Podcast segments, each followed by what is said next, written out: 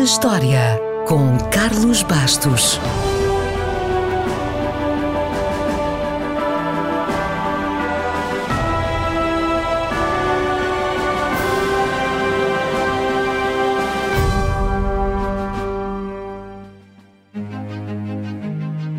Se estivesse na Bulgária em 1916, ontem tinha sido dia 29 de março e hoje era dia 12 de abril.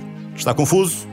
Eles também ficaram na altura. Desde o princípio da humanidade, sempre arranjamos alguma maneira de contar o tempo. E por vezes foi necessário fazer alguns acertos para estarmos todos ou quase todos sincronizados. Hoje vamos falar de calendários que são como os chapéus. Há muitos, ou tivemos muitos. Por isso, vamos simplificar e falar apenas de dois.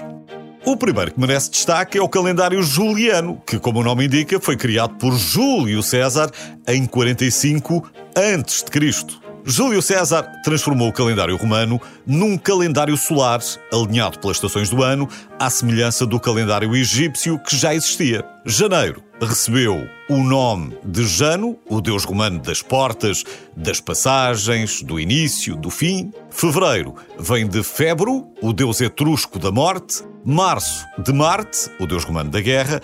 Abril deriva do latim, significa abrir, e é o único mês que não termina com o O, termina com o L.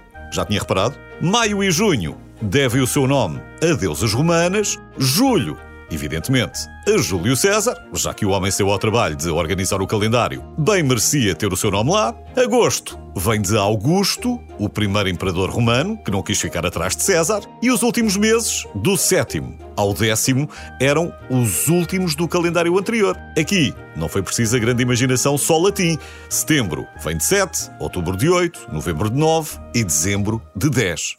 No nome dos meses, não houve grandes alterações, mas 1500 anos depois apareceu o calendário gregoriano, que recebeu o nome do Papa Gregório XIII e trouxe outras mudanças. Criado em 1582 e promulgado pela bula Intergravíssimas, o calendário gregoriano foi uma das maiores exportações da Europa. Hoje, regula o ano civil do mundo inteiro e facilita o relacionamento entre as nações. Os anos só passaram a ser considerados bissextos se fossem divisíveis por 400. Desta forma, a diferença de três dias, observada no calendário juliano, desaparecia. E corrigiu-se, por exemplo, a medição do ano solar.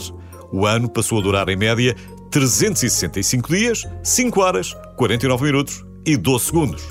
Antes disso, acumulava-se a cada ano um atraso de 11 minutos, o que representou, 16 séculos depois, um atraso de 11 dias. Mas há quem diga que tem defeitos. O número de dias de cada mês é irregular, pode ir de 28 a 31 dias, e há quem diga que perturba a duração dos trimestres escolares ou das atividades económicas e sociais por causa da mobilidade da data da Páscoa, por exemplo, que oscila entre 22 de março e 25 de abril. E sabe porque é que essa data oscila?